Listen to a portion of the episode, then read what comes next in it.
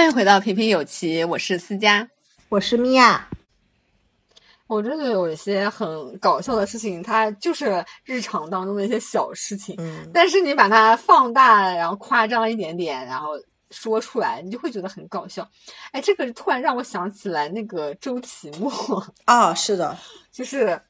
周奇墨，我觉得他的脱口秀就是一度非常有争议，因为就是在我同事当中就分为两派，一派就是觉得他真的太厉害了，不愧是脱口秀 OG，然后还有一派就是他到底在想讲些什么？我感觉他就是没有什么段子，没有什么输出，就是可能我会更喜欢呼兰那种，就是你还可以回味一下，就是有段子那种。就是他有有一些不就是感觉就像是模仿一些日常行为啊，就比如说他去点菜，然后点菜的时候在那里踌躇半天，就是那种情形。那有一些人可能会觉得啊，这个就是没什么好笑的，有些人就会觉得就特别的搞笑。我我就是属于那种非常欣赏那种做派的那种人。嗯，因为我觉得说很多搞笑的东西，或者说很多小细节，在生活当中它真的是不起眼，但是你能够留意到这一点，然后把它放到大家的眼光之下的时候，它突然就变得很搞笑。是的，你像我特别喜欢，就是你说到周奇墨，那我要提秋瑞嘛。秋瑞就是，嗯，把一个租房子的事情，把一个房子一个户型翻来覆去的倒腾，他整个段子一直在讲房子，然后。说要连辅助线才能知道那个房子的面积的时候，我真的是要笑疯了。哎呦，然后就是他就一直在讲这一件事情，就租房子这件事情，他翻来覆去的讲，就是搞笑啊。其实有必要一定要输出每每一集都要输出升华、翻转、callback，一定要这种形式？不一定啊。你只要能让大家笑，你就是有本事啊。就是文章也是一样，有那种。从头到尾都让你觉得很满的，就是那种哇，这个就是感觉高潮迭起，然后一直都心抓着你的那种。有也有那种就是从头到尾它很平，但是呢，你就忍不住一直往下看，往下看，往下看。然后就比如我的那个天才女友，就是有一种对吧？你你看它其实文字非常的不 fancy，还没有那么多华丽的词藻，但是它就是会让你忍不住一直想知道，哎，丽娜发生什么了？然后那个谁发生什么了？莱诺发生什么了？后面那个谁又发生什么了？等等等等等等，你就会一路刷下去。就它就是会有这样子的各种形式。然后我也是非常非常喜欢他电视剧里面的这种小细节，包括他其实杀死伊芙里面也会有这种很多的小细节。杀死衣服，我觉得给我印象最深的是那个小变态去他家，突然出现在他家，然后呃，他出那个，然后衣服穿穿了一件衣服，那个衣服好像是假两件，然后外面是类似于毛衣，但是他有一个衬衣的领子，然后小变态就问他，你这个衣服是一件还是两件？对，其实我觉得很多东西拍出来真的会很有意思。比如我之前看到过一个特别搞笑的一个文章，就是讲她是一个东北的女生，她就自嘲说自己干了一件很傻叉的事情，就是她一直到冬天以后，她都很烦，先把衣服脱了穿胸罩，然后再穿秋衣秋裤嘛，所以她就把那个文胸穿在秋衣外面。结果那个时候，她跟她的新婚就是未婚夫嘛，就是呃刚刚就是拿了新房，然后有了那个新床，她就在想说我们要不要试一下新床。结果后来她拖到拖了一半的时候，她突然想起来，今天她是把文胸穿在秋衣外面的，然后她就觉得当时拖着拖着，然后她男朋友看到这一段，就两人彼此很尴尬。其实，然后这一段就大家笑疯了，然后很多人在底下说：“哇塞，就是，就是，既然有人跟我一样这样子穿文胸什么，其实我觉得很多这种很搞笑的这种段子啊，它其实拍到电视剧里面会有非常好的效果，就是，这就是大家会有会有干的这种错事儿，或者你不知道别人会干的错事儿，但这些错事儿就特别有意思，它能够更加塑造这个人他可爱的性格。”对，就是我要提到这前阵子我看到一部日剧，叫什么大大田和子和什么，就松隆子演的和他的三个前夫，然后那个日剧好像还蛮火的，编对 BGM 也很火。结果，然后那那部剧就是就是讲一个还蛮成功的女性，然后跟三个前夫的故事，她三个前夫都想跟她复婚。然后里面她比较好笑的是，这个女性她塑造她的时候。他的那种可爱的小性子，就是从平常生活中的东西吐出来。比如说，他吃那个就是一个很美味的三明治，然后那个三明治一拿起来，他不是把那个三明治上面是有那个保鲜膜的嘛？他把那个保鲜膜剥开了之后，他再把那个三明治放到嘴里的时候，底下的那坨很好的馅就掉到盘子里了。然后呢，他就觉得不甘心，他就把这个再打开，然后把这个馅再塞回去，然后再拿起来再咬，结果他又掉下去了。然后他就是非常烦躁，他一定想一口咬到所有的那个馅加饼嘛。就是我就在想，这种生活中其实我们也会有抓狂的小心思，就是被他拍出来，其实真的很有意思。其实这些都是我们生活中可能会遇到的这种让人觉得很尴尬的时候。你比如说那个吸管插到牛奶里的时候，然后突然有一半全插进去了。就喝到一半，吸管不见了。就这种事情，其实你拍出来很有意思啊，就是看你插到哪个里面去。真的，我觉得，我觉得国产，我也觉得，就国产剧它缺的就是这种小心思。他们都是那种就是摆好了道具，然后呃很好的这种词语的往来，就是这种。但是这种人物中可能会不经意的在电梯里放个屁呀，或者这种东西，就是你根本就很难看得到，对吗？嗯嗯，而且我觉得就是就是在伦敦生活里面，嗯，就是家人之间的那种关系，我觉得也也很好的拍出来，就是家人之间有的时候关系是很微妙的，对，是的。所以其实你你不是说呃不关心对方，但是你好像又没有办法说呃像朋友那种关系，对对，是的。他就是有一种奇怪的血缘关系，但是他他把那种拍的特别好，就就是他和他姐姐之间有血缘关系，然后他姐姐也有点嫉妒他妹妹这种没有结婚单身状态，然后有很多性伴侣，他其实是有一点羡慕他妹妹的，然后他妹妹呢羡慕他姐姐在别人眼里都是成功的人，有一个很好的家庭，然后有一个很爱自己的丈夫，然后反正表面上还是很依着他的嘛，然后。他各种就是觉得他姐姐都很好，然后在公司还有一间那么大的办公室，就那一段也很搞笑。就是他姐姐带他去办公室，然后说你待会儿不准说我的办公室大。他姐姐好像很抗拒他妹妹这样讲，因为他觉得他妹妹讲什么话都好像在讽刺他。就是他姐姐其实也需要得到认可，但是他姐姐就觉得他妹妹更酷，所以他姐姐讨厌来自于他妹妹的所有的评价。但是其实，在我看来，他那个办公室就是很大呀。就我进去的第一句话也是：“我靠，你这混的也太成功了，这么大一间办公室，view 这么好，对吧？”就是，所以我觉得这挺有意思的，就是他一直在里面创造出这种人物之间的这种细节，然后这种台词真的是非常非常好。对，因为像在第一季的时候呢，就是有一种他刚刚开始和他姐姐关系不好，然后呢，你又觉得他们好像又关系有升温，就好像两个人都可以关心彼此了，好像就是关系更进一步的时候，哎，突然之间这个姐姐她又选择说啊，可能我的丈夫是你勾引他，他才会去亲你，不是说他主动想要亲你，你突然又觉得这种关系又降到了冰点。对，就是这种家人之间的关系真的是。然后，然后第二季最搞笑的就是他姐突然跟他打电话，然后一副自己好像就是要重症身亡的那一段，就是他就说你怎么了？然后他姐姐最后约他到了一个公园，然后我以为他姐姐要死的时候，他其实是他姐姐剪了一个巨搞笑的一个那个像沙宣女郎的那个一边高一边低的一个那种蘑菇头，就大家可以去看，真的很搞笑那一集。然后他看到以后，他就知道他姐姐为什么这么崩溃。他姐姐就说：“我今天毁了，就是我我去理了个头发，然后他给我理成这个样子。结果这个时候妹妹她就觉得我靠，我操，怎么会有这么过分的事情发生？她要去替她姐姐讨个公道，然后就拉着她姐姐去了那个他，因为他们两个都是在这个老 Tony 老师这里剪的。然后呢，这这个这个 Tony 老师还是好像是妹妹介绍给姐姐的。”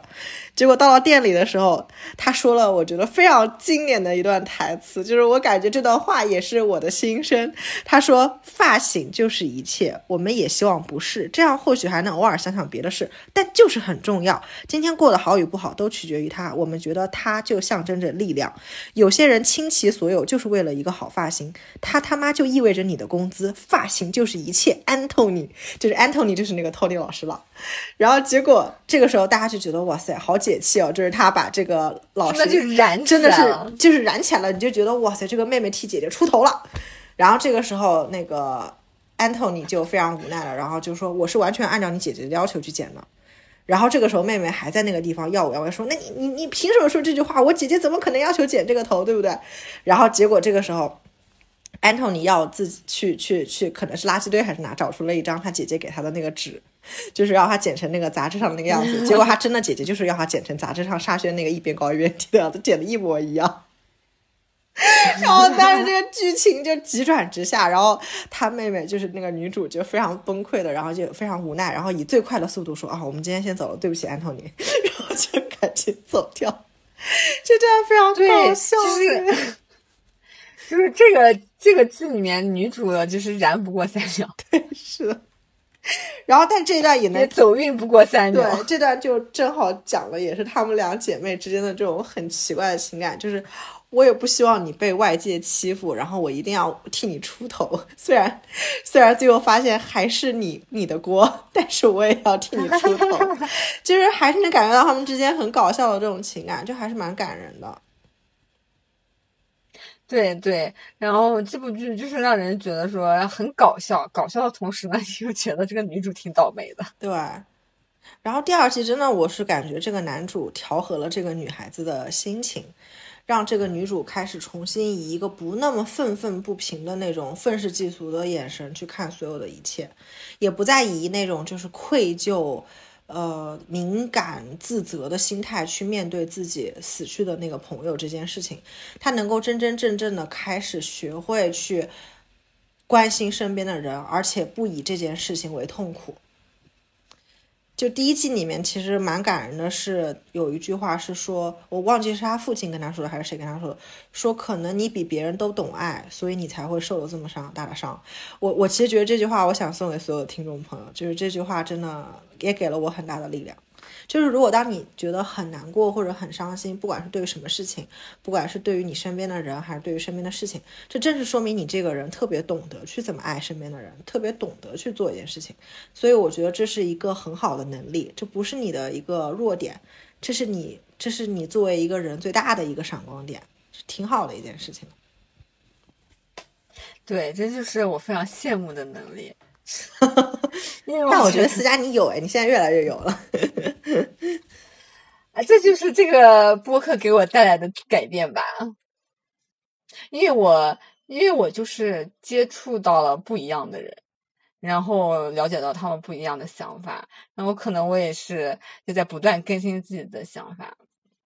因为我其实我我的闺蜜跟我的性格都会非常的不一样，就像。呃，米娅她跟我性格特别不一样。我还有另外一个闺蜜，她跟我性格也特别不一样。她就属于那种一一谈恋爱就非常上头的那种人，然后就很喜欢甜言蜜语啊，然后就是对于爱情的那种憧憬啊。然后每次我就会在旁边给她泼冷水，真的就是专业泼冷水大师。然后，呃，他最近也也就是怎么叫怎么说呢？叫天道好轮回。因为之前他一谈恋爱就会跟我疯狂的，就是说他自己他的恋爱怎么怎么怎么样啊，然后他这个呃男朋友怎么怎么好啊，然后对怎么怎么怎么爱他。然后现在终于是轮到另外一个朋友谈恋爱了，比他还上头，然后整天就在跟他说啊，谈恋爱是怎么怎么怎么甜蜜啊，这个男人就完全符合我的想象啊，就是一个完美男友啊。他现在非常的受不了，真的就是天道好轮回。然后他们俩共同就讨论起我的时候，就是我这个闺蜜就跟那个朋友说：“你真的需要私家，就是让你冷静冷静。”然后因为那个朋友也是我的同学，然后那个朋友就说：“嗯，私家吐槽人那真的是针针见血，毫不留情。”我个人觉得他其实本身是一个充满着戏剧冲突的人。然后像这样子内心特别有戏的人就会比较有意思。我觉得思佳羡慕的是这种内心很有戏的人，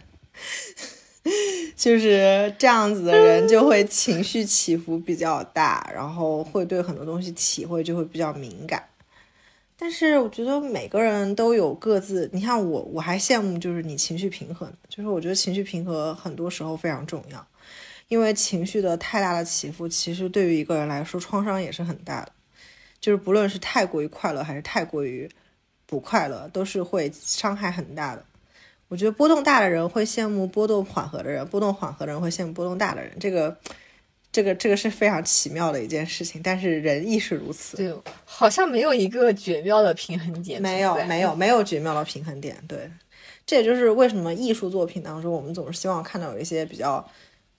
不一样的点吧。就是感觉那这部剧的话，你有推荐给别人吗？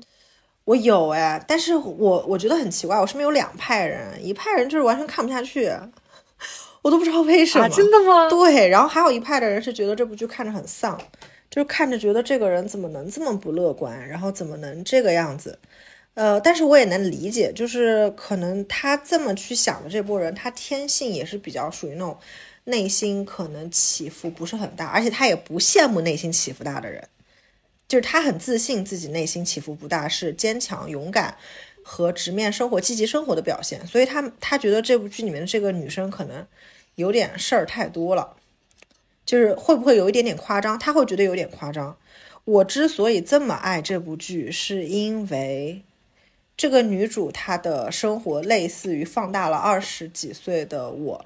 放大了十倍。就是如果把她在乘以十分之一或者一百分之一，可能 exactly 就是我之前经历的那种心情。我说的是心情啊，事情我跟他不一样。但是我有经历过他这些心情，所以他每次那些话都仿佛是在对十几年前的那个我在说的话。然后我经历过那段时间，然后那段时间我觉得也挺有意思的。虽然当当场当时的时候是很迷茫，迷迷糊糊就那样过了，然后也觉得自己不被爱，然后觉得自己好像随随便便找一个人在一起就好了，然后各种的去。试错，然后去很莽撞的去爱，很歇斯底里的去找寻一段，在一段感情当中去证明自我的价值感，甚至是在某一些不适合自己的工作中去找寻自己存在的价值感。我觉得我都经历过这种时候，所以就会特别特别喜欢这部剧。嗯，就可能我自己内心深处也跟这个女主一样，有一点重口味和变态。但我觉得你们内心戏应该都挺丰富啊！对对对，就是比较比较重口味，或者比较有点小变态。对，因为我觉得，因为因为你有一次跟我说，你之前好像在纽约的时候，你就上地铁，然后工想，然后想到今天要去工作，然后特别不爽，然后就希望对。我当时当时就希望有一个那种流星大铁锤或者是什么一颗什么东西，从地铁的前面一直贯穿到跟前来，然后旁边的人都飞起来，然后血肉模糊，然后那种残肢就在我面前飞来飞去，然后我就在想我的生活能不能够不要再这么 boring，然后等到我回过神来的时候，我坐过站了，就挺 suck 的，就是在我心目中连 BGM 都不会就是燃过超过三秒，真的。当时我听了好震惊哦，因为因为我不想上班的时候，我只是祈求说今天有没有什么事情可以让我今天放假，我不会想象说有个东西能把这个地铁给毁了。所以我在看到第一季还是第二季的时候，那个女主有一集是她发现地铁上的所有人都跟着 BGM 在一起动，就是那个那一段那一段的表演非常的话剧，但也非常的好看。就是我我经常在坐车的时候或者是干嘛的时候。我就会真的觉得人生好无聊，然后我就，我我就希望我对面有一个人突然站起来，然后拿起枪，然后突突了几个，然后所有人都开始抱头鼠窜，然后 NYPD 开始出现，然后空中开始有直升机这种。我我我以前在纽约的时候，经常会有这种想法。我的天呐，那米娅内心戏真的非常的足。对，可能真的就太孤太无聊了吧，就是。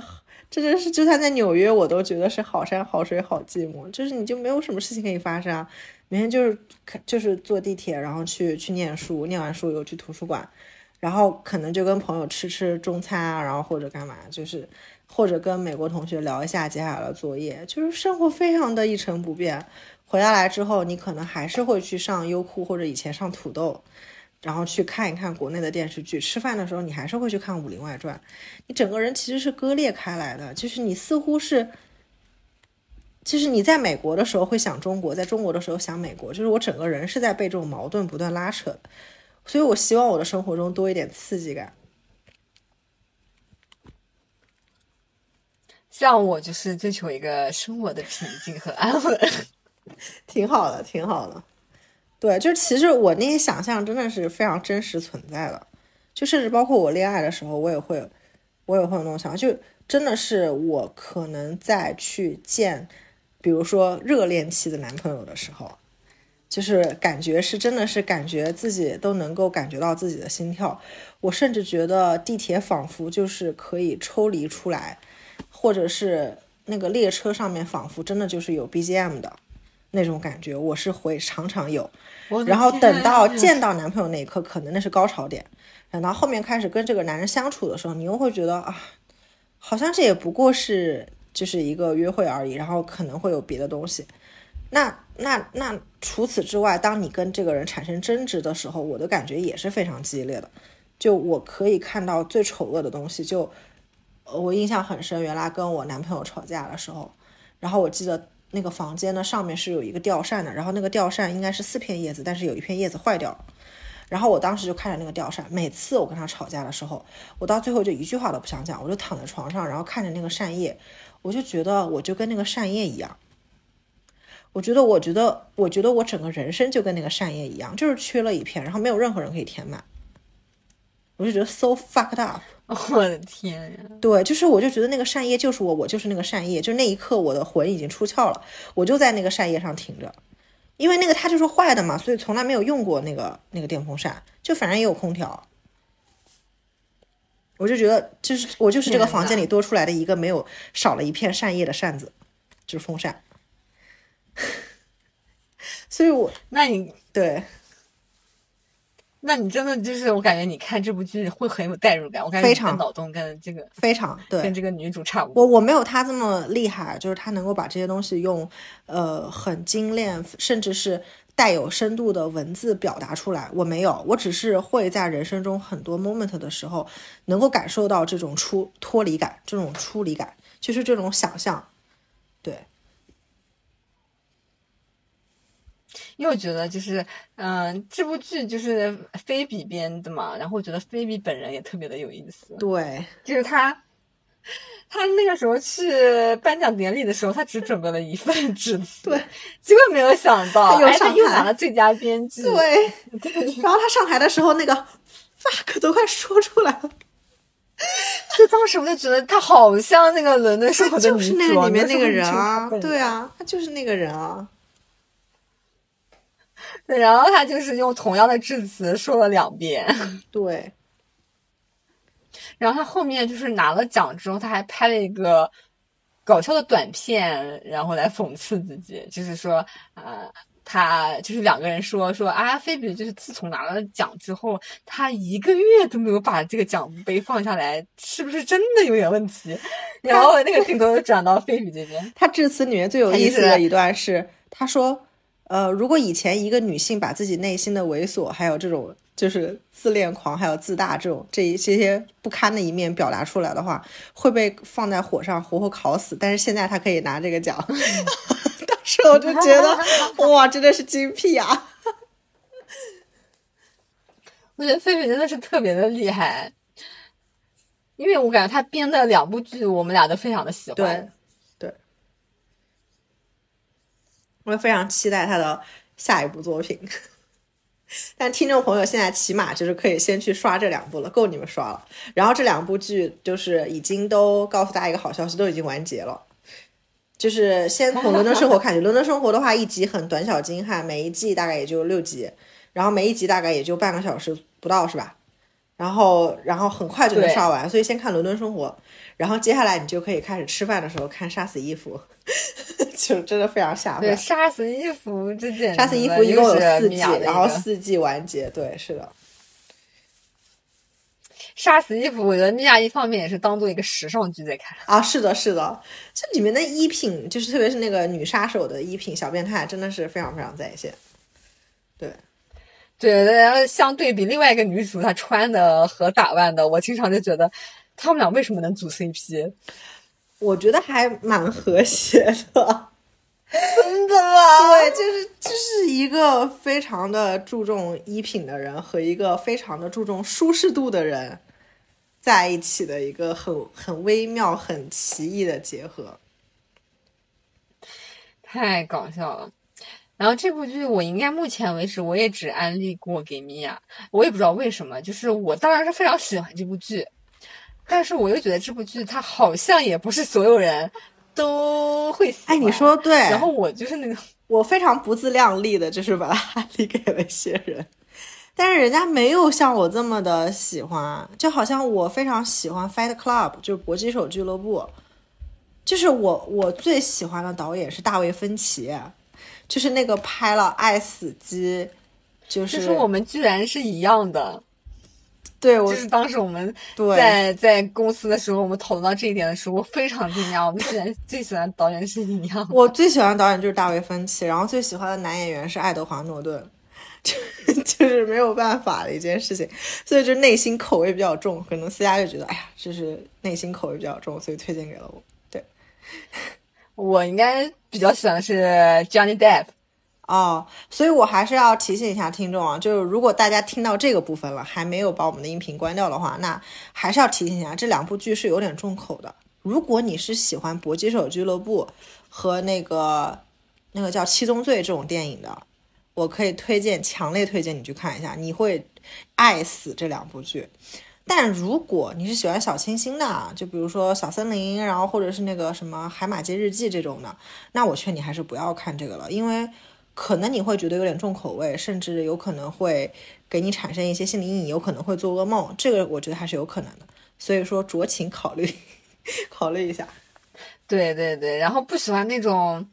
就是因为这个女主不是一个完美无瑕的人，对对对。如果就是喜欢看那种比较完美无瑕的那种女主的话，也不太适合这部剧。因为我看其实挺多呃弹幕里面都在说这个女主就是自己作死啊，然后什么，哎呀，就是自己呃因果报应啊什么的。就就我觉得她这部剧的重点应该也不是在这里哈。就是如果这样有这样想法的观众，我觉得可能就没有好好的享受到这部剧的乐趣。嗯，所以我。我觉得这部剧我们现在推荐给大家，也是觉得可能喜欢听我们听众们听我们播客的这个听众吧，对，品味可能跟我们 差不多，对，所以我们斗胆把这部《伦敦生活》推荐给你们。是的，非常希望你，呃，如果能看了以后，不管你喜欢不喜欢，都可以来我们这边留言吧。然后关于我们之前的那一段，就是。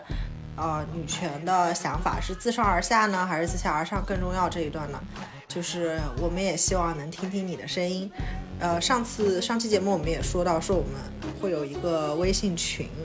如果听友们感兴趣，可以加入我们这个微信群。然后我们也非常期待能够跟能够找到同频道的你，也希望你能够在我们这里找到同频道的他，然后和大家一起聊一聊生活中的事情。我觉得这是一件。更有更有意思的事情，啊，然后我到时候会把二维码留在下面。那我们这期节目就先到这边。如果喜欢的话，记得点赞和评论哦，然后记得分享给你身边的朋友。你的点赞和评论对我们真的非常重要。那本期节目就到这里啦，拜拜，拜拜。